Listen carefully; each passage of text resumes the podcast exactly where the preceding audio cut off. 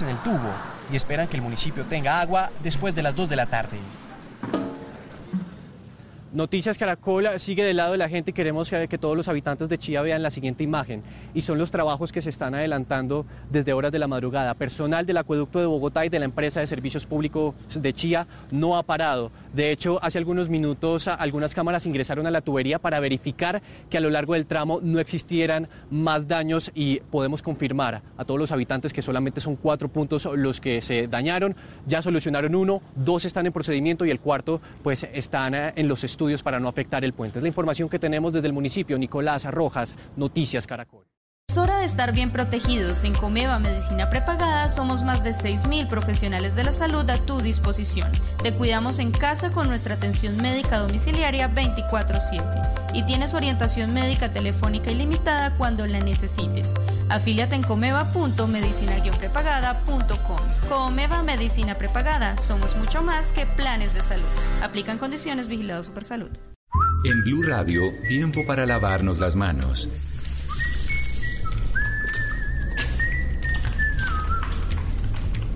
Tómate el tiempo para cuidarte y para enterarte de todo sobre el coronavirus. Síguenos en redes sociales, en bluradio.com y en todos los espacios informativos de Blue Radio. Numeral Yo me cuido, yo te cuido. Blue Radio, la nueva alternativa. Es hora de estar bien protegidos. En Comeva Medicina Prepagada somos más de 6.000 profesionales de la salud a tu disposición. Te cuidamos en casa con nuestra atención médica domiciliaria 24/7 y tienes orientación médica telefónica ilimitada cuando la necesites. Afíliate en comeva.medicina-prepagada.com. Comeva Medicina Prepagada. Somos mucho más que planes de salud. Aplican condiciones vigilados Supersalud. Voces y sonidos de Colombia y el mundo en Blue Radio y bluradio.com, porque la verdad es de todos.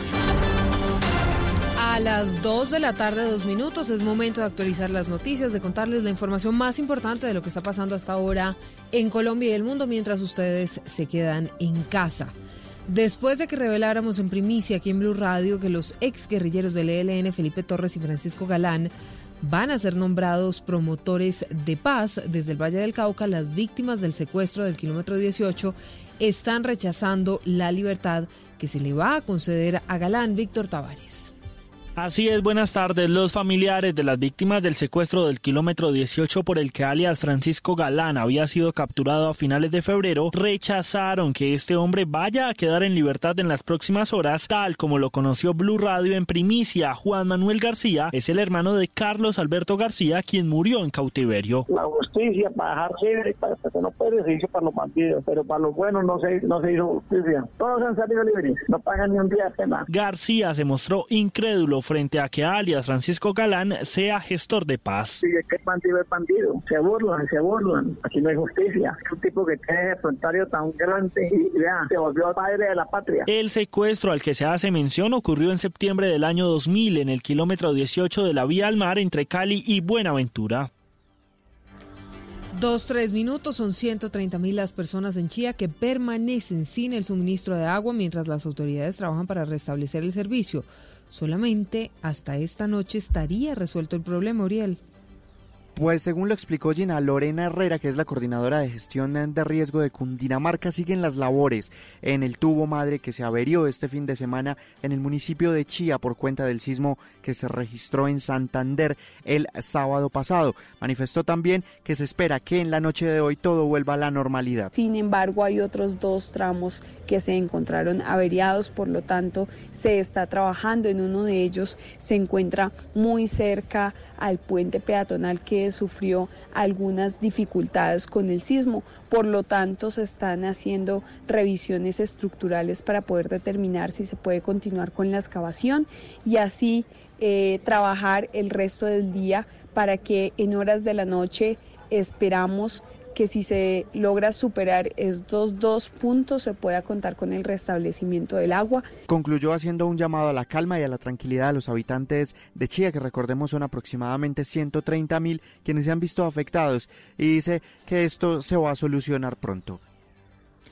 Las autoridades de salud del estado Táchira en Venezuela, que es zona de frontera con Cúcuta, continúan fortaleciendo las instalaciones de los hospitales habilitados para atender casos sospechosos de coronavirus. Mm, Angie Telles.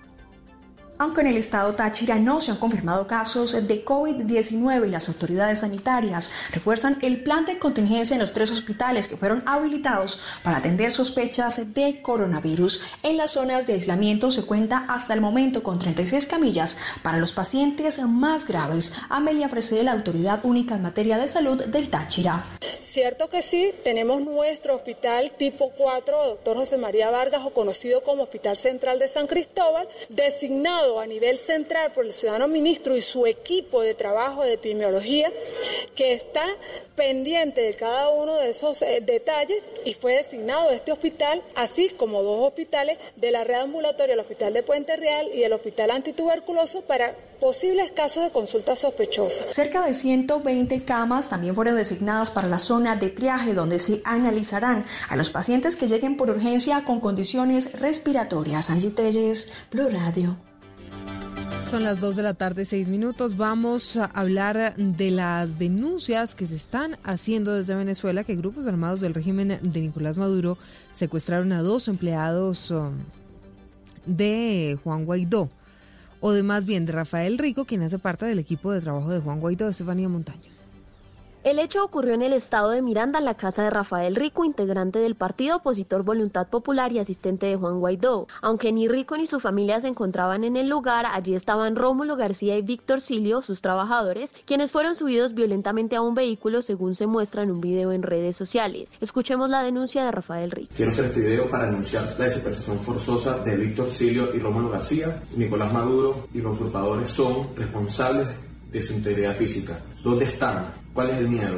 A que seguimos firmes de frente y no nos vamos a rendir nunca. Fuerza Venezuela que estamos cerca de lograrlo. Por su cuenta, el presidente encargado de Venezuela expresó en un tuit, deshonra perseguir a quienes defienden la libertad, son funcionarios honestos. Es minoría quien está acusada de narcoterrorismo y violación de derechos humanos. No sean cómplices del régimen agonizante. Y además renovó el llamado para conformar un gobierno de emergencia. Minutos antes, la Asamblea Nacional ya había denunciado en su cuenta de Twitter también que grupos armados de la dictadura pretendían entrar a la vivienda de Rafael Rico y alertaban sobre el robo o siembra de evidencias falsas allí.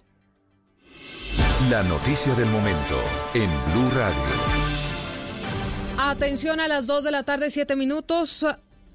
94 casos nuevos se presentan en Colombia de coronavirus y cuatro personas murieron en las últimas horas. Isabela Gómez por cuenta de esta enfermedad. El saldo total de muertos en Colombia es de 10 y de cuánto es el saldo de contagiados en nuestro país.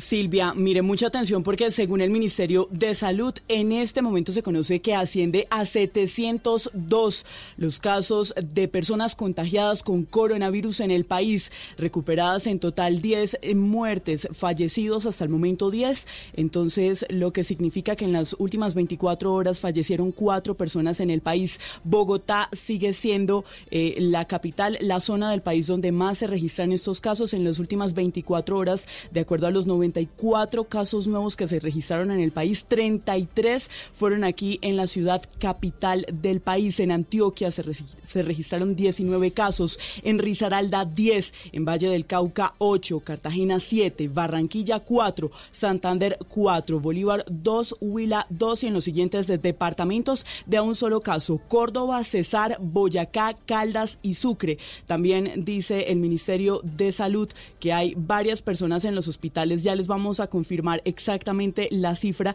pero entonces sube la situación en el país, sube, suben los, eh, la cifra de los casos de coronavirus en el país, 702 personas, Silvia, hasta el momento que tienen y están contagiadas con el virus. Isabela, hay casos en Cincelejo, en el departamento de Sucre, hay un caso en Villamaría, en Caldas, hay dos casos en Río Negro, en Antioquia, en Envigado otro, otros dos, mm, Bucaramanga en Florida Blanca en Santander, Lorica en el departamento de Córdoba, dos quebradas en Risaralda, hay varios casos en Pereira, También en Arjona, dos casos en el departamento de Bolívar.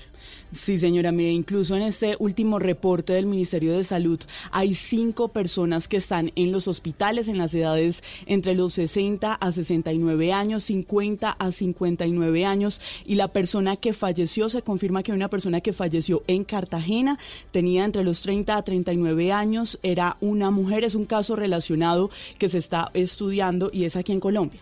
Isabela, mm, entonces, tenemos información de dos de las personas muertas. Una de ellas en Cali, que les habíamos contado desde muy temprano, lo confirmó el alcalde de la ciudad, que tenía 36 años y que mm, era un caso de una persona que no había tenido contacto con nadie que padeciera la enfermedad y tampoco había salido del país.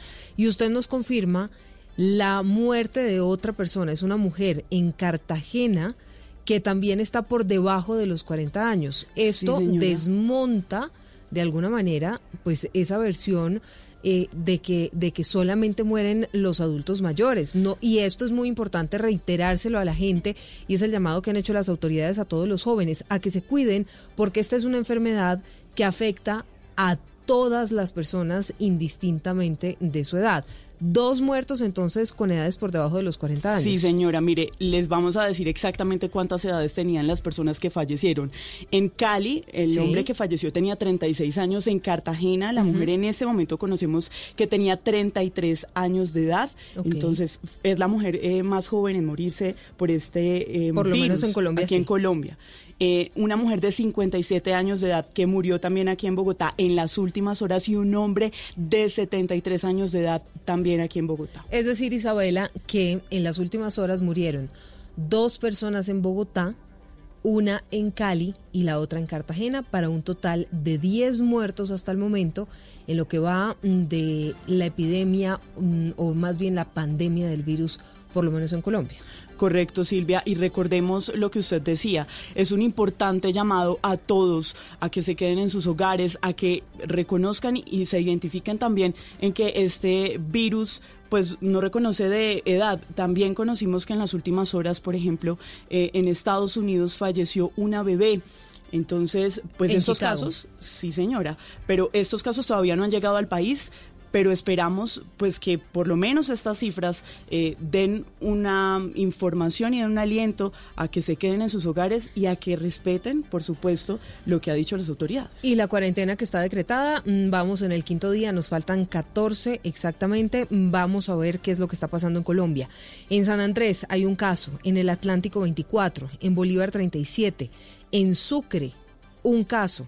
En Córdoba, otro caso. En Antioquia son 86, Cundinamarca 23, Caldas 14, Risaralda 29, Quindío 16 casos, Tolima 9, Valle del Cauca 91 casos, que es el segundo departamento del país con más casos en Colombia, Cauca 9, Nariño 2, Huila 16 casos, Meta 8, Bogotá 297. Casanare tiene un caso, Boyacá 3, Santander 8, Norte de Santander 15, Cesar 4 y el departamento del Magdalena 7.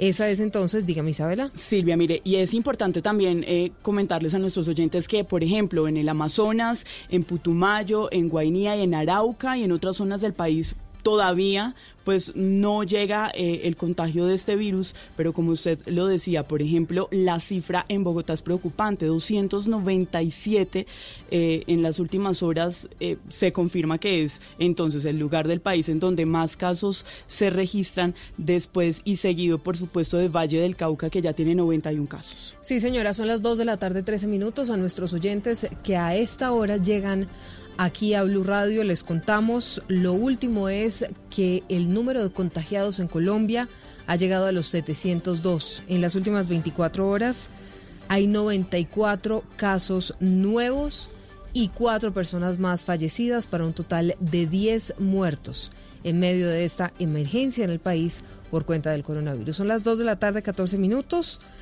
Llegan nuestras noticias contra reloj. Noticias contra reloj en Blue Radio. La noticia en desarrollo, la misión de apoyo al proceso de paz en Colombia de la OEA pidió a los grupos ilegales cesar ataques en el país como los asesinatos a líderes sociales que han ocurrido en medio de los enormes desafíos y amenazas que supone el coronavirus. La cifra de los fallecidos en Italia por cuenta de esta enfermedad alcanzaron hoy los 10.779, lo que supone 756 muertes en las últimas 24 horas. Además de esto, se registró un pequeño aumento de los contagiados. Estamos atentos. Cuba confirmó este domingo 20 nuevos casos positivos de coronavirus y ha diagnosticado un total de 139 pacientes. Detalles de todas estas noticias en blurradio.com, en Twitter en arroba blurradioco. Ya llega Mesa Blue vestida con hilos dorados y el color de sus espigas es el trigo de finos granos que brota de sus semillas, de las mejores cosechas. Podrás servir en tu mesa el pan más fresco y sabroso con harina de trigo Apolo. Alimento fortificado con calidad y rendimiento inigualable. Harina de trigo Apolo. Trabajamos pensando en usted. En estos momentos asiagos y difíciles, momentos que nos llevan a sacar lo mejor de nosotros como personas y como familias, porque el destino está en nuestras manos, debemos actuar con solidaridad y responsabilidad, respetando y acatando las decisiones de nuestros gobernantes, protegiendo a nuestros abuelos y a los menos favorecidos, para mostrar al mundo nuestra resiliencia y nuestra capacidad de adaptación. Tenemos que ser mejores juntos. Numeral Yo me cuido, yo te cuido. Blue Radio, la nueva alternativa.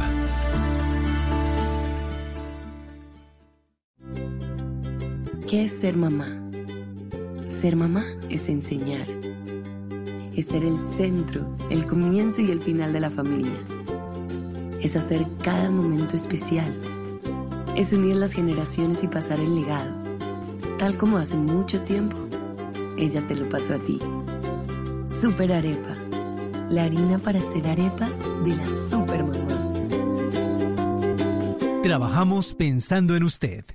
Los personajes, las historias, las anécdotas, las confesiones, las noticias, todos los temas puestos sobre la mesa. Aquí comienza Mesa Blue. Presenta Vanessa de la Torre en Blue Radio y bluradio.com. La nueva alternativa.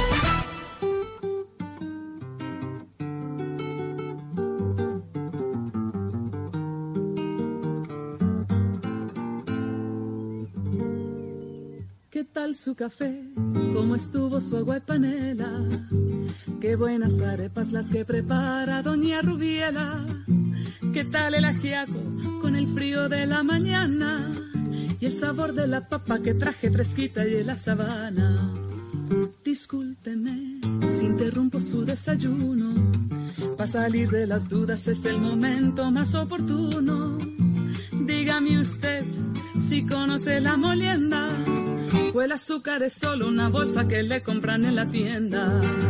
Y cuénteme qué sabe de su tierra, cuénteme qué sabe de su abuela, cuénteme qué sabe del maíz, o acaso olvidado sus antepasados y su raíz. Bienvenidos a Mesa Blue. Katie Ellen James es una irlandesa que vive en Colombia, que además se enamoró de Colombia porque su mamá se enamoró de Colombia hace un montón de años y tiene una historia increíble y una música maravillosa que ustedes están escuchando y que además hace parte como de esos personajes que llaman un montón la atención porque bueno, tal vez muchos colombianos no están tan enamorados de Colombia como a veces los extranjeros se enamoran de Colombia y es el caso de Katie y de su mamá.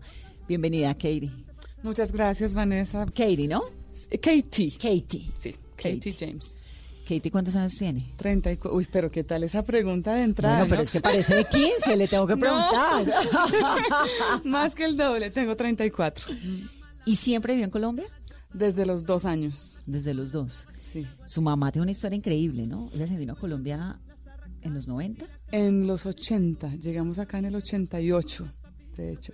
¿Y por qué? Bueno, mi mamá siempre ha sido una mujer como fuera de lo común. mi mamá es inglesa, eh, nació en la Segunda Guerra Mundial, creció como sabiendo que algo estaba mal a un nivel profundo en, en los seres humanos y siempre estuvo en la búsqueda de maneras alternativas de vivir. Y en esas búsquedas llegó a Irlanda, donde vivió 15 años, eh, y se fue a vivir a una isla pequeña, sin energía eléctrica y fundó una pequeña comunidad como muchos dirían hippie, ella no se considera hippie, pero sí era como muy alternativa, vegetarianos, los niños nacían en casa con partera, bueno, nacíamos porque yo fui una de esas, fuimos educados en casa, eh, bueno, un montón de cosas así como que se salían de lo que, común. como setentas. Setentas, exactamente, sí. Y llegó un punto donde ella dijo, no, no quiero más Europa, quiero irme a Sudamérica, quiero un lugar donde pueda cultivar todo el año, porque pues en Irlanda con las estaciones, eh, en la época de invierno era muy difícil tratar de, de, ser como autosostenible en una isla porque no se podía cultivar durante el invierno. Entonces esa fue una de las razones por las cuales decidió venirse a, a Sudamérica. Además, ¿Y su papá? Mi papá eh, es irlandés, o sea, ella cuando se va de Inglaterra a Irlanda lo conoce. Lo conoció, sí. Él? No, no, lo conoció en Irlanda. Él vivió en, en la isla muchos años. Eh, mi mamá era como la pionera, entonces ella, nos vamos a, a Sudamérica y mi papá, bueno, está bien. ¿Y su papá qué hacía? mi papá, bueno, los dos estudiaron lenguas, eh, pero en realidad eh, él no se dedicó mucho como, como a ese tema, sino más bien también era muy alternativo, como, como viajero, eh, conoció a mi mamá, se enamoraron, se integró a, a, la pequeña comunidad que tenía mi mamá. En isla, ¿Cómo Irlanda, se llamaba sí. la comunidad? La comunidad Atlantis. Y la isla Innisfree, que Innish es isla en irlandés y free es libre, entonces como isla libre. Pero bueno, tú me preguntaste fue por qué llegamos acá. No, y, pero y un momento la... que es que necesito, entonces el ancestro, entonces okay. la mamá inglesa. Sí. ¿De, de qué parte de Inglaterra? Eh, Dartford, en Kent. Okay. Creció en Londres. ¿Y el Londres. papá y la mamá de ella qué hacían? ¿Qué eran? Uy, o sea, tus abuelos. Yo ni los conocí. eh, ¿Qué hacían mis abuelos? Sabes que no tengo así como esa historia tan, tan clara. Sé que mi abuela cantaba y pintaba. Eh, y mi abuelo trabajaba como con el bien raíz. Él, sí, como vendiendo casas y comprando casas y ese era su, su, negocio. Y tengo, y mis bisabuelos son franceses y escoceses, eso es toda una, toda una mezcla. mezcla. grande. Sí. ¿Y hermanos? ¿Tu mamá tenía hermanos? Mi mamá tenía una hermana. ¿Y sí. ella sí se quedó en Inglaterra? ¿o sí, ella durante un tiempo estuvo integrada a la comunidad, vivió en la isla, pero realmente ella siempre fue de un pensamiento un poco más convencional. Entonces, eh, finalmente, pues, cuando mi mamá se vino a Colombia, ella decidió que no quería seguir sus pasos. Entonces, tu mamá se viene a Colombia uh -huh. con el papá. ¿Y por qué a Colombia y no a Argentina? ¿O por qué no a Perú o a Ecuador? ¿Por qué Colombia? Ok, bueno, realmente no era un plan. O sea, como llegar a Colombia específicamente no era, no era una decisión. Mi mamá dijo, Suramérica, le llamaba la atención Bolivia particularmente, pero nunca llegamos a Bolivia. Pasamos por las Islas Canarias de España, pasamos por Cabo Verde, llegamos a Venezuela, a Isla Margarita, y luego estuvimos un par de meses en Venezuela, y luego pasamos a Colombia con la intención de seguir bajando. Y mi mamá dice que desde que cruzó la frontera quedó encantada. ¿Y eran papá y mamá? Y tres niñas, de tres. dos, cuatro y seis años. Estábamos pequeñitas. En ese momento mis papás se separaron. Eh, mi papá Colombia? se quedó en, no, en Venezuela. En Venezuela se separaron, él se casó de nuevo, bueno, eso ya es otra historia. ¿Se quedó allá? Se quedó allá. ¿Y vive allá? Eh, no, ya falleció. Falleció. Sí. Pero hizo sí. su vida en Venezuela. Hizo su vida allá. Uh -huh. Y la sí. mamá se vino contigo y tus dos hermanas. Sí, y después empezaron a llegar muchas de las personas que estaban en la comunidad en, en Irlanda, en esta isla, pues dijeron, no, tenemos que conocer Colombia y empezaron a llegar y la comunidad fue creciendo acá en Colombia, en el Tolima. Y ese es como el nacimiento de la, de la sociedad irlandesa que hay en Colombia, ¿un poco? Sí, como una pues, comunidad irlandesa que no es tan grande tampoco. No, no es, no es tan grande, pero... Sí. Bueno, en, o sea, nuestra comunidad era, era muy pequeña, era de irlandeses, ingleses y algunos colombianos que después se integraron. Uh -huh. Vivíamos en una finca en, en el Tolima, también en una zona bien remota, sin energía eléctrica y continuamos como con esa misma filosofía de vida de, de ser eh, autosostenibles. Esto es Icononso, de, ¿no? ¿A dónde llega? Sí, municipio de Icononso, pero eh, de Icononso uno tomaba una chiva y se iba a una hora por una carretera despavimentada hasta un pueblito que se llama Pueblo Nuevo. Y de ahí caminábamos media hora y ahí sí se llegaba a la finca. de hecho, faltaba era coger lancha. y entonces sí. era la mamá, las tres hijas y un par de ingleses que se pegaron y otros irlandeses que se vinieron de la Sí. isla. ¿Y cuántos eran en esa comunidad? El número eh, oscilaba entre 15 y 30 aproximadamente. Todo el tiempo la gente llegaba, la gente se iba. ¿Y cómo llegaron a ese lugar pues tan remoto? Porque no Sí. se quedaron, no sé, en Chía. En la calera. Sí, ¿no? en la calera. sí. Bueno, eh, mi mamá siempre tuvo como la idea clara de vivir lejos de las grandes ciudades. Y mm, no sé, creo que le gustaba como lo extremo.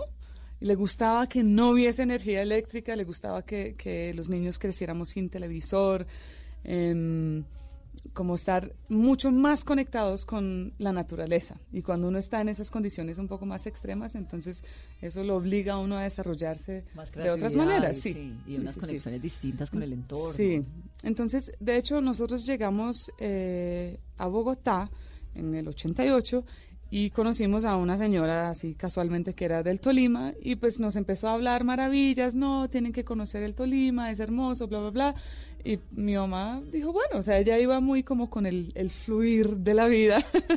y llegamos al, al Tolima y estaban vendiendo una finca que era realmente un paraíso. O sea, mis primeros recuer- recuerdos de la vida empiezan En esa lugar. finca, que era así, montañas y bosques, y tenía varios ríos, tenía cascadas, tenía eh, como pozos donde podíamos nadar, tenía, pot- o sea, todo, todo Sí. lo que... No, no, es que cuevas, esa zona es sí, impresionante, pero sí, también sí. es una zona súper complicada de orden público. Exactamente, sí. Y eso sí terminó afectándonos. 11 años después fuimos desplazados. Dos veces fueron desplazados por la violencia, ¿no? Por la Sí, guerrilla. Sí, fuimos desplazados dos veces. ¿Qué ocurrió Entonces- ahí? Entonces llegaron, se instalaron y... Ok, bueno, nos instalamos y realmente todos los primeros años fueron muy tranquilos y, y, pues muy bellos, como de, de integrarnos con los campesinos, de intercambiar conocimientos, aprender sobre los cultivos típicamente colombianos, que obviamente mi mamá y pues la familia no, no tenía conocimiento eh, de esos cultivos en Irlanda, aprendimos sobre la yuca, la racacha, bueno, todas estas cosas muy de acá. Eh, y en- ¿Vivían de lo que cultivaban? Sí, sí, sí, sí, sí. Y bueno, hubo un, un miembro de la comunidad que se llama Ned, que se fue a vivir un tiempo al, al Huila y después al Caquetá porque se había casado con una colombiana y resultó comprando una tierra aún más remota que daba entre Neiva y San Vicente del Caguán, a tres horas caminando de, la primera carretera despavimentada. Y él estuvo allá como tres años y, luego volvió a la comunidad en el Tolima e invitó a mi mamá. Entonces mi mamá fue al Caquetá y quedó fascinada también porque era más extremo, más remoto, más en la selva. Y entonces durante varios años tuvimos paralelamente esas dos fincas. Entonces, pues las personas se paseaban como entre una y la otra, unos meses allá, unos meses acá. Y eh, en el, no recuerdo exactamente el año, creo que fue 98, eh, que hubo lo de la zona de Pastrana, distensión, claro. Pastrana, con- eh, que, Que hubo esa- las que conversaciones. además era el Caguán. Exactamente. Entonces nuestra finca quedaba dentro de lo que declararon la zona de, de De despeje despeje. o de distensión. Y en ese momento las FARC nos dijo que no podíamos continuar ahí porque ellos no querían extranjeros dentro de su región. Y pues bueno, uno no puede ponerse a pelear con ellos, ¿no? Entonces eh, nos fuimos del, del Caquetá al Tolima. Ese desplazamiento no fue tan traumático realmente porque, porque teníamos la finca del Tolima y, y realmente pues habíamos pasado muchos más años en el Tolima, estaba más desarrollada como todo, pues sí, todo el, todo el proyecto de finca. Hicimos como unos tres viajes en Chiva, donde nos llevamos nuestras cosas, algunos animales y algunas plantas, y ya, o sea, nos instalamos nuevamente en el Tolima. Pero un año después nos desplazaron del Tolima también, y eso sí fue duro. ¿Por qué y quiénes? Las FARC, nuevamente, era zona roja también. Eh, ¿Por qué? La razón que nos dieron, que digamos uno puede entenderla de cierta manera, es que ellos decían que nosotros, pues al ser comunidad, recibíamos visitas de, de gente de, de cualquier parte y sin ninguna notificación previa, ¿no? En esa época, pues uno no tenía celular, no tenía correo electrónico. La gente se enteraba de nuestra existencia y le parecía interesante y llegaban a visitarnos. Entonces, eh, las personas de las FARC nos dijeron que para ellos eso era un- como un riesgo, porque podría en algún momento llegar algún, no sé, espía o infiltrado o algo así con el pretexto de visitarnos, pero que realmente fueran eh, con otras intenciones. Eso nunca ocurrió, pero esa fue la, la razón que, que nos Sí, dieron. además se creían dueños de la tierra que no eran ellos. No, de hecho nos dijeron tienen que irse de Colombia. Nos dijeron, y mi mamá en ese momento sí dijo como, "Ey, bueno, tampoco les pertenece Colombia entera, nos vamos de, entre comillas, su región, pero pues mi mamá no quería irse de Colombia para nada. Entonces, eh, en medio de todo el desastre... Pero además supongo que durante todos esos 10 años, para uno vivir en el Tolima, en esa época, que fue una Sí. época dura de, de la guerra colombiana, su mamá tenía que tener algún tipo de relación cordial con ellos. Claro, había, había que tenerla. Uno, sí, o sea, vivíamos en una zona roja y, y- y había una claridad de eso. Pero durante el- los primeros 10 años nunca hubo problema, porque mi mamá siempre tenía como un, un, eh, un pensamiento muy de, de ecologista y ese la- esa parte pues sí la apoyaba las FARC. Y el resto como que no, pues no causamos problemas, no nos metíamos con nadie, vivíamos en nuestra finca tranquilos y ya. Eh, entonces no hubo problema hasta, hasta ese momento. Y luego hubo como un cambio de comandante, creo. Pues ellos se la pasan, no sé. Sí, esa zona fue, pues fue eso, eso fue el Sí. proceso de paz de, del Caguán, de. Pastrana, y luego arranca la arremetida dura del Estado contra las FARC, que fue cuando, el, cuando gana Sí. Álvaro Uribe Sí. y se acaba el proceso de paz de Pastrana. Claro. Que ahí, digamos, Sí, sí. ustedes, por lo que estoy entendiendo por los Mm. tiempos, ya se debieron haber ido del Tolima. Exacto. ¿no? Eso, es- eso era antes de, de Uribe, sí. Y pasa eso, a uno de sus primos también lo asesinan un año después, ¿cierto? Sí. Eh, la comunidad irla- irlandesa que estaba con ustedes decide también irse, porque no es una opción para ustedes irse también, su familia, su mamá. Ok, eh, bueno, para explicar un poquito el, el- el contexto del asesinato de mi sobrino, de hecho, Ah, fue, ¿no? Sí, lo que pasa es que es, es un poco confuso porque él era mayor que yo. Era, creció conmigo como, como un hermano. Eh, Él tenía 18 años cuando lo mataron, yo tenía 15. Nosotros en ese momento estábamos viviendo en Tabio. Eh, fuimos, o sea, como digo, en medio de todo ese desastre, sí hubo muchas personas que, que nos ayudaron y mm, un par de familias nos prestaron sus fincas en Tabio. Para quedarse. Para Cuando que- salen del Tolima se van a Exacto, Tabio. Sí, entonces en Tabio estuvimos un año y eh, mi sobrino Tristan James y mi cuñado, que era Javier Novoa, eh, decidieron regresar al Tolima para despedirse de sus amigos de infancia porque se iban, bueno, Tristan se iba a ir a vivir a Irlanda y Javier había decidido que definitivamente se quedaba con nosotros como comunidad. Y pues tomaron, digamos, ese riesgo porque cuando nos desplazaron del Tolima, eh, es que es confuso porque en ese momento había dos comandantes, el que llegaba y el que había estado desde antes. El que había estado desde antes nos dijo, se tienen que ir, pero ustedes pueden volver a la región de vez en cuando para visitar a sus amigos o visitar a su finca. Y fue como, pues en medio de toda esa situación, como amable, pues entre, entre comillas. Entonces, por eso eh, mi sobrino tomó Regresa. ese fatal riesgo, sí, de regresar y llegaron a, bueno, un pueblo que se llama Olla Grande y la noche que llegaron los mataron. No, Sí, ser. Y los mataron otros, o sea, ellos, los dos tenían 18 años, los mataron otros otros chicos de, de 18, De la- 20 claro. años, sí. Sí, que O es sea, la guerra dice- colombiana. Sí, que es como un sinsentido absoluto. Y pues bueno, eso claramente marca como un, un antes y un después en mi vida y en la de toda la nuestra familia. familia. Sí, entonces, perdón, para responder a tu, a tu pregunta, Paola, eh, en ese momento, claro, muchas de las personas de la comunidad, tanto por lo del desplazamiento como lo del asesinato de, de- de mi sobrino y de Javier, decidieron regresar a, a Europa porque, bueno, esto ya, esto ya está muy caótico. Nosotros, ¿por qué no? Realmente yo creo que cada persona tiene como su, su historia. Mi mamá ni siquiera lo consideró. Ella dijo, yo, yo quiero estar en Colombia, pasó esto y es un desastre, pero también eh, en cualquier parte del mundo te puede pasar un, un desastre.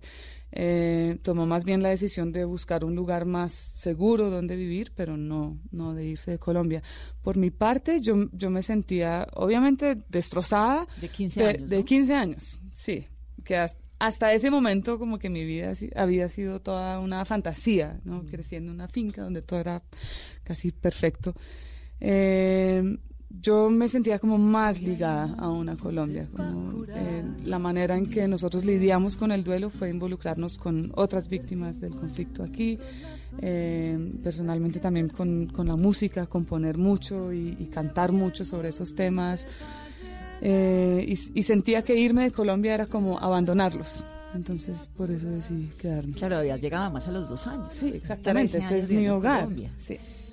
Me voy al río para ahogar mi llanto y en la cigüeña recordar mi canto que un día en el asfalto se extravió y perdió su encanto. Ya siento el musgo que refresca cada paso. ¿Tu mamá es colombiana? No. Nunca se nacionalizó. Ah, ya, no, nunca se nacionalizó, no. Siempre ha sido. ¿Y tú? Tampoco, pero sí tengo la intención de hacerlo. M más por razones como, como simbólicas, poéticas. Quiero no, pues, ya tener una cédula años. de ciudadanía. sí. Katie, cuando contabas hace unos momentos que los visitaban algunas personas, ¿quiénes eran? ¿Quiénes los visitaban? Eh, personas de Bogotá, personas de Europa, muchas, y algunas de Estados Unidos que, bueno, de vez en cuando salía algún reportaje sobre nuestra comunidad en, algún periódico y estaban ahí como los datos, las indicaciones de cómo llegar a la finca. Entonces, la gente llegaba como por la curiosidad de conocer una comunidad que tuviera un estilo de vida tan, tan particular y alternativo a veces personas de Bogotá, como, no sé, señoras así ejecutivas, pero que tenían unos hijos rebeldes y querían que los hijos fueran y conocieran otro estilo de vida, por muchas razones, por razones diversas, llegaba la gente a, a conocer y a convivir con nosotros. A veces llegaban con la intención de quedarse tres días y terminaban viviendo años con nosotros. Y se quedaban. Sí. O a veces decían, no, me voy a vivir toda mi vida en esta comunidad y llegaban y como, uy, esto no es tan sencillo, mejor me voy. Sí, ¿Cómo, era, de todo. ¿Cómo era la vida en esa comunidad? Es decir, ¿había una casa? había ya finalmente hubo energía y estas cosas o nunca? En el Tolima nunca hubo energía nunca. eléctrica, no. Eh, bueno, ¿cómo era la vida? Todos trabajábamos, incluyendo los niños. Y bueno, eso, eso es discutible, muchos pueden decir que es explotación infantil, pero yo personalmente nunca lo sentí así porque era como una manera de, de, de aprender y estar totalmente conectados con la naturaleza y los trabajos eran de ir a cosechar café, ir a cosechar mora, ir a ordeñar las, eh, la, las, va las, vacas, a eh, cultivar en la huerta. Trabajamos en la mañana, luego almorzábamos y luego la tarde era libre. Entonces íbamos al río, íbamos a montar a caballo, eh, aprendíamos música, teatro, fuimos educados en casa, entonces teníamos como... ¿Escuela no? Eh, sí, no, escuela no. ¿Quién les enseñaba? Y Katie aprendió a leer a los nueve años, ¿no? Sí, pues creo que desde, desde más chiquita había aprendido algunas cosas, pero cuando ya sentí que realmente aprendí bien fue a los nueve años y, y estaba como muy preparada. Yo, mamá, quiero leer estos libros. Y ella, ok, bueno, vamos. Y fue como un proceso tan rápido que ni siquiera lo recuerdo bien. ¿Y quién te enseñó a leer y a escribir? Pues en español me enseñó Magdalena, que era una señora colombiana de Icononso que llegó a vivir con nosotros varios años. Recuerdo como puntualmente unas clases con ella y en inglés sí fue mi mamá. Mi mamá con todo el tema de, de las lenguas y la gramática y todo eso siempre ha sido como pues súper pila y, y, y súper estricta también con nosotros. ¿Matemáticas o con? Matemáticas, pues a mí personalmente siempre me gustaron, entonces yo me acuerdo así como solita a los seis años estudiándome las tablas de multiplicar porque se me daba la gana, eh, no porque nos obligaran. Eh, creo que lo que fue interesante es que en esa comunidad la gran mayoría de los adultos que estaban tenían por lo menos un pregrado, pero muchos tenían ya maestrías. Entonces eran personas muy educadas, con mucho conocimiento y prácticamente cualquier duda que uno tuviese, uno podía consultarla con alguno de ellos. Entonces Finn era un, músico, pero era físico también, mi mamá, todo el tema de las lenguas. Eh, de pronto temas que no vimos fue como química y física. Bueno, menos mal. dicha. Sí, le pensé la infancia perdida. Sí. Y pues biología, o sea, imagínate, uno biología está viviendo en el monte. En la mitad del laboratorio. Exacto. Y entonces se van a Tabio, vuelven y organizan y siguen allá ustedes. No, en Tabio estuvimos como un año larguito. Eh, y después conocimos a una señora que trabajaba con los parques nacionales de Colombia y estaba trabajando en Puracé, que es el parque que queda entre Cauca. y una parte del Huila, creo. Y em, pues igual lo de Tabio era temporal, ¿no? Eran, eran fincas prestadas, entonces sabíamos que en algún momento teníamos que buscar nuestra propia tierrita. Y mm, eh, esta señora nos invitó, no recuerdo su nombre en este momento. ¿Al Puracé? Al Puracé. Al Puracé, sí. Entonces mi mamá fue, mi mamá siempre era como la, la pionera, la primera que iba y revisaba a ver si, si todo estaba Pues bien. Su mamá debe ser un personaje increíble. Totalmente. ¿No? sí.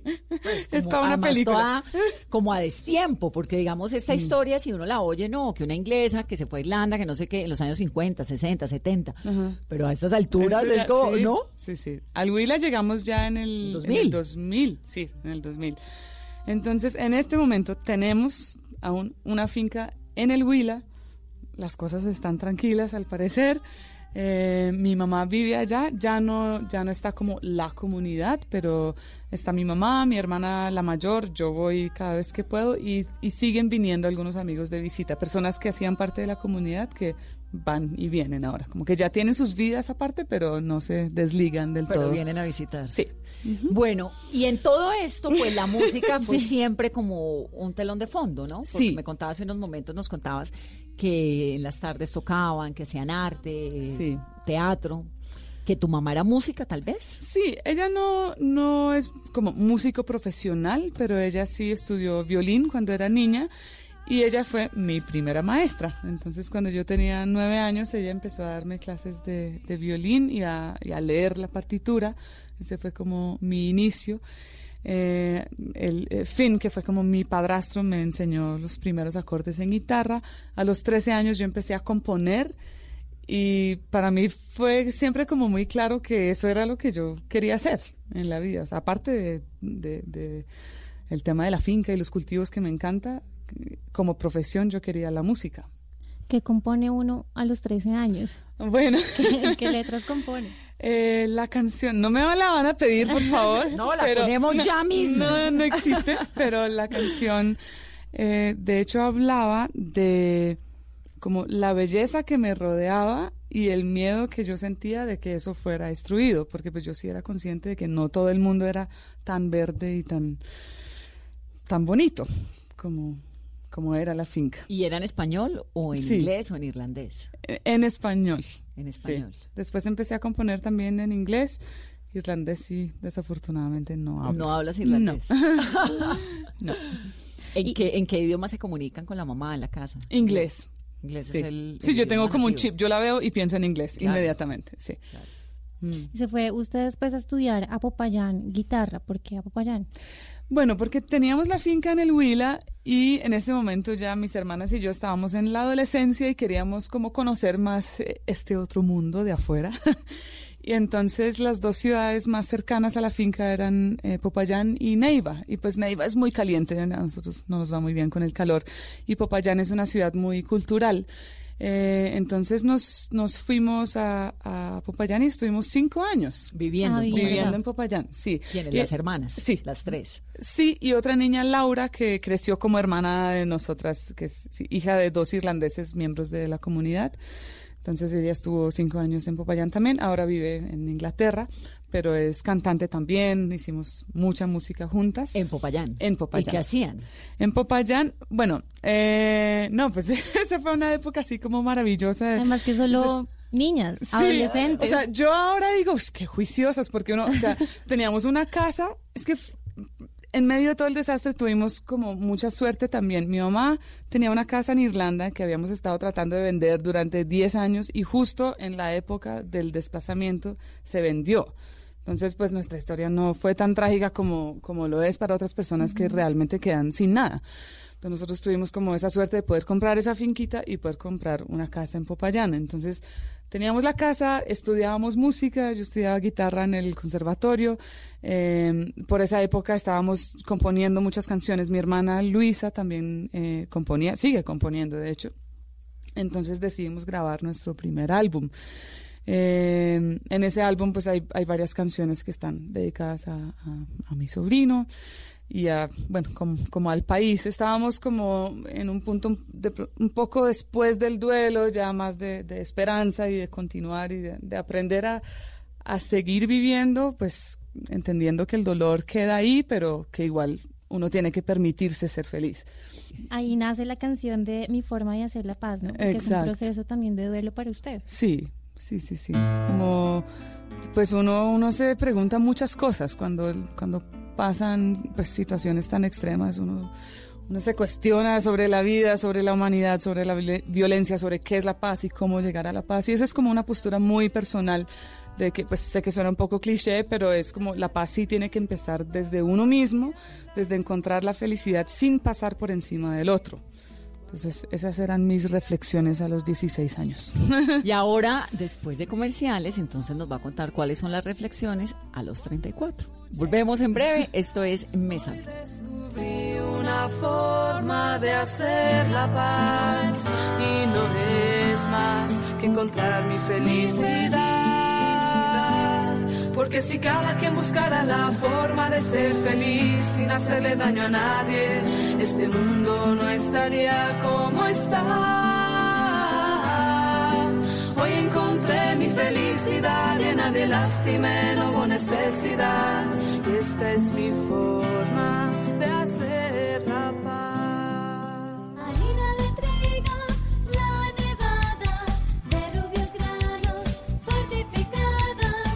Más alimento, más vitamina, creada con trigo, de alta proteína. Alimento fortificado con vitaminas B1, B2, hierro, niacina y ácido fólico.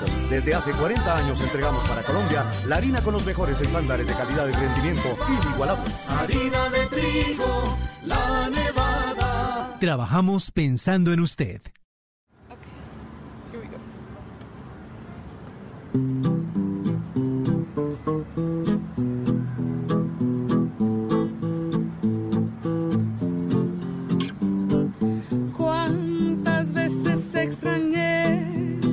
espacio y mi tiempo y mi soledad.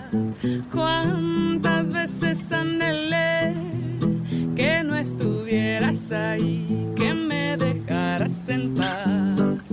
Tus mal genios, tu desorden sin remedio, tus ganas de dormir y yo con ganas tus manías ahora extraño ya no quiero esperar otra semana para volverte a besar para volverte a sentir para volverte a reír para volverte mm, mm, mm, mm, mío otra vez para volverte a sentir para yo verte reír para volverte mm, mm, mío otra vez Continuamos en Mesa Blue, estamos hablando con Katie Ellen James, pero voy a contar, Katie, rápidamente cuándo son los conciertos, que es en realidad la razón por la cual hemos tenido la suerte de tenerla en esta cabina hoy. Armenia, el 4 de diciembre en Casa Museo del Quindío. Pereira, 5 de diciembre a las 8 de la noche en la Obra Show Bar, que queda allá en Pereira. Manizales, el 6 de diciembre y Cali el 12 de diciembre en la obra show del barrio Granada. Ese es un lugar chéverísimo. Si tú lo conoces. Sí, Yo no lo conozco aún. No, te va a encantar porque es chéverísimo y el ambiente de Granada es divino y la gente en Cali es amorosísima. Bueno, de esa parte sí me encargo yo. Hay un par de preguntas que me están quedando. ¿Qué pasó con las fincas? ¿Qué pasó con la finca del Tolima? ¿Qué pasó con la de San Vicente del Caguán? Bueno, la... Después del desplazamiento. Sí. Los desplazamientos. Los desplazamientos. Ok, la finca de, que quedaba en el Caquetá, eh, la parte que era bosque se donó al Parque Nacional Los Picachos. Y la otra parte, bueno, el señor que había comprado la finca inicialmente se había casado con una colombiana, entonces finalmente creo que ella se quedó con esas tierras. Eh, en el Tolima, debo decir que pues mi familia fue un poco ingenua al principio y compraron muchas tierras sin tener escrituras como totalmente en orden. Pasa un montón en el Sí, campo, que la sí. gente compra y nunca tiene títulos. Exacto. Entonces solo quedamos con el título como de una parte de la tierra. Eso todavía está, pero bueno, la, la situación allá aún de orden público aún no está como suficientemente tranquila para volver. Nunca volví. ¿A No. ninguna de las dos? No. Ni al Caquetá, ni, a, ni al Tolima. Ni al Tolima, no. Volví ahí con Nonso Tolima en algún momento, pero a la finca. Y es algo que tengo que hacer, que sé que será como parte de un proceso terapéutico que va a ser como doloroso estar allá por, por los recuerdos hermosos y tristes que, que me trae, pero sí es algo que quiero hacer. Esa zona es divina. Sí, es el que es- verde, es, es un mar encantador, verde. sí. Es un mar verde, montaña tras Sí. montaña, pues sí, porque es que es el corazón de las cordilleras Mm. colombianas. Además que tengo los recuerdos así, con una claridad como de las rocas del río, el- los árboles, o sea, todo está así como, es, de los recuerdos más claros que tengo, son las imágenes de la finca del Tolima. ¿Y qué pasó con tu vida, digamos, después de Popayán, después Mm. De la música, cuando Mm. comenzaste a hacer todo esto? ¿Por qué decidiste eh, como hacer parte de la civilización y no seguir la ruta de la mamá? Porque la mamá hoy en día sigue, Ella ¿no? Ella sigue sigue en su allá. comunidad, ¿o no? Sí, ella sigue allá en, ¿Ella en- sigue en la finca. En la finca en el Huila. Cultivando, ¿no? Sí, cultivando. Tiene 77 años y todavía sale a la huerta todos los días a ¿Y qué cultivar. cultiva? De todo, lo que se dé. sí, zanahoria, lechuga, remolacha, arracachas, yucas, tenemos caña. Nunca compramos azúcar, de hecho, tenemos caña, tenemos mm, la- el trapiche, eh, tenemos caballos, tenemos cuyes y conejos para el abono, cabras. Ay, no, Eh, increíble. sí. Sí, sí, es súper lindo. es Claro. lindo. Y ella hizo su vida, se casó, se volvió a enamorar. Eh, ella tuvo un, un par de, de parejas eh, después de mi papá y luego con mi papá hay una historia bien particular y es que después de 22 años de estar separados, él en Venezuela y ella acá, mi papá volvió y se reconciliaron. ¡No! Sí. y estuvieron juntos tres años y después tristemente le descubrimos cáncer. A tu papá. A mi papá. Ah, se vino a morir al lado de ella. Sí. Bueno, pero Sí, bonita bueno, la vida, Pero ¿no? por lo menos, sí, por lo menos, eh, pues compartieron esos últimos tres años juntos y nosotras las hijas pudimos como acercarnos a él un poco porque en mi caso ellos se separaron cuando yo tenía dos años. ¿Y nunca entonces lo yo volviste a ver? Dos veces que yo fui a Venezuela porque él no venía. Bueno, es- esa es otra historia. Hablemos de música. mi papá era un personaje complicado. Pues claro, para Sí. semejante mamá tenía Sí. que ser también un personaje. Sí, sí, pero sí. entonces ella, después de que murió el papá, se volvió a casar, se volvió a No, enamorar. a casar no. A casar nunca, Ah, bueno, no, pero sí tuvo como parejas de varios años. Sí, sí, sí. sí. Y ahora está allá. Y tú no me contestaste a la pregunta, ¿por qué optaste por una vida más citadina? Ok. ¿O estoy eh, equivocada? No, no es, no estás equivocada, pero, pero no quiere decir que me haya desconectado como de, la vida del campo. Lo que pasa es que eh, la música es la respuesta, porque cuando estaba viviendo en, en Popayán decidí que quería hacer mi carrera en música, estudiar en la universidad y estuve mirando muchas opciones y definitivamente las mejores opciones las encontré acá en Bogotá.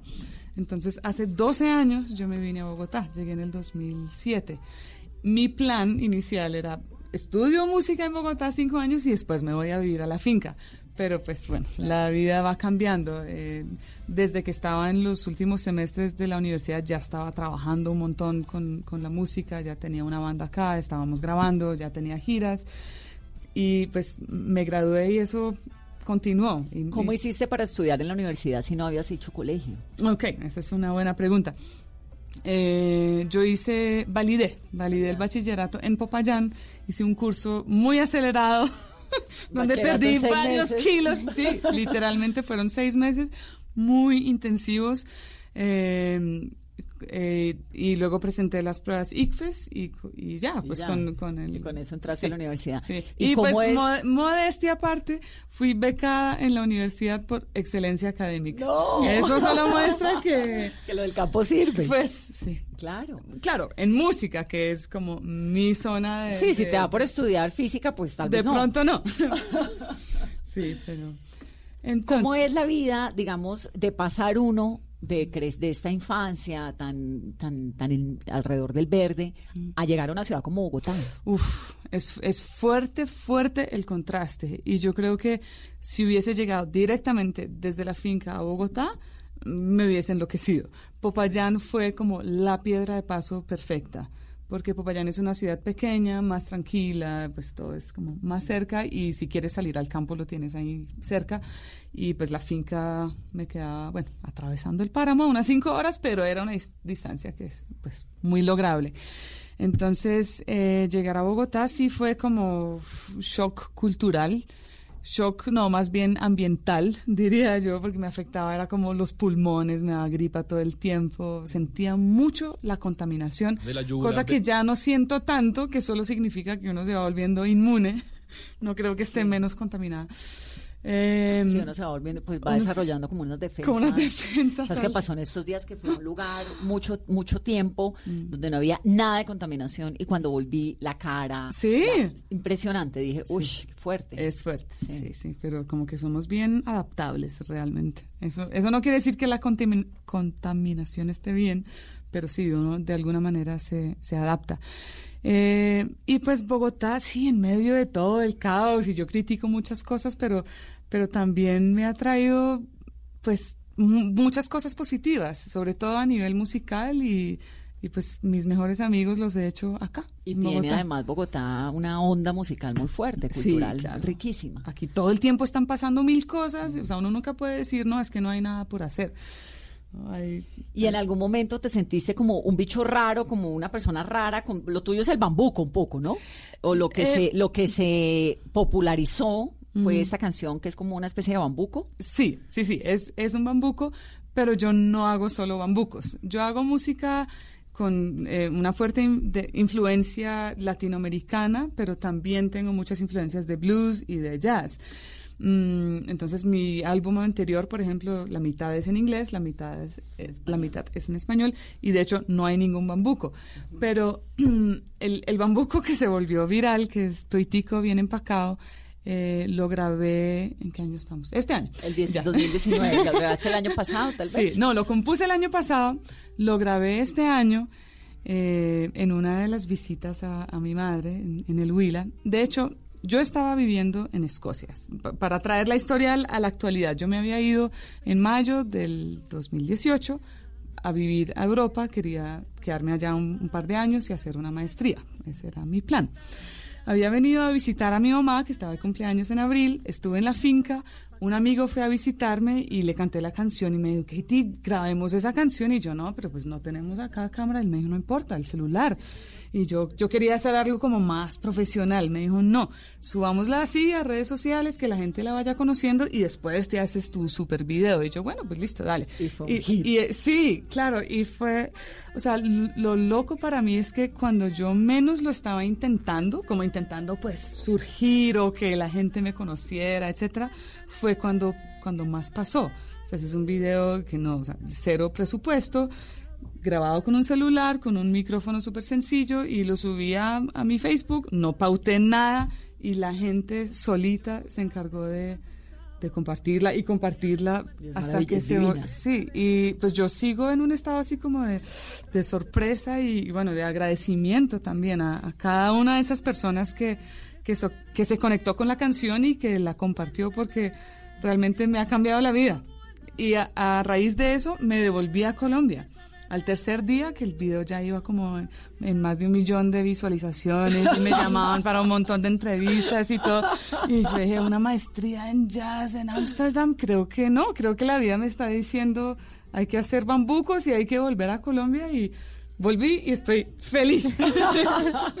feliz, feliz de haber vuelto. Y la maestría era en jazz en Ámsterdam. Sí, sí, sí, sí, eso era lo que iba a hacer. Y ahora entonces estás en Colombia haciendo conciertos. Exactamente. Con tu música. Sí, y la respuesta ha sido hermosísima de la gente. Realmente, la primera semana yo lloraba todos los días, ahora no lloro todos los días, pero sí lloro con frecuencia como de, de ver cómo la gente ha recibido esta canción que es tan significativa para mí, porque es una canción que yo creo que resume mi vida en Colombia, el haber vivido la mitad de, mis años en el campo y la otra mitad en la ciudad.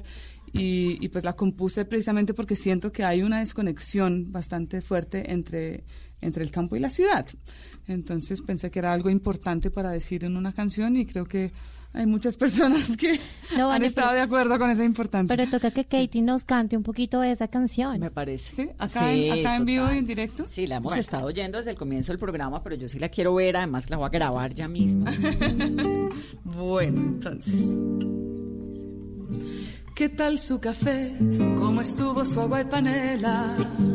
Qué buenas arepas las que prepara Doña Rubiela. ¿Qué tal el ajiaco con el frío de la mañana y el sabor de la papa que traje fresquita y la sabana. Discúlpeme si interrumpo su desayuno. Para salir de las dudas es el momento más oportuno. Dígame usted si conoce la molienda o el azúcar es solo una bolsa que le compran en la tienda. Y cuénteme qué sabe de su tierra. Abuela. Cuénteme qué sabe del maíz. ¿O acaso olvidado sus antepasados y su raíz? Dibújeme el árbol del cacao mientras se toma ese chocolate.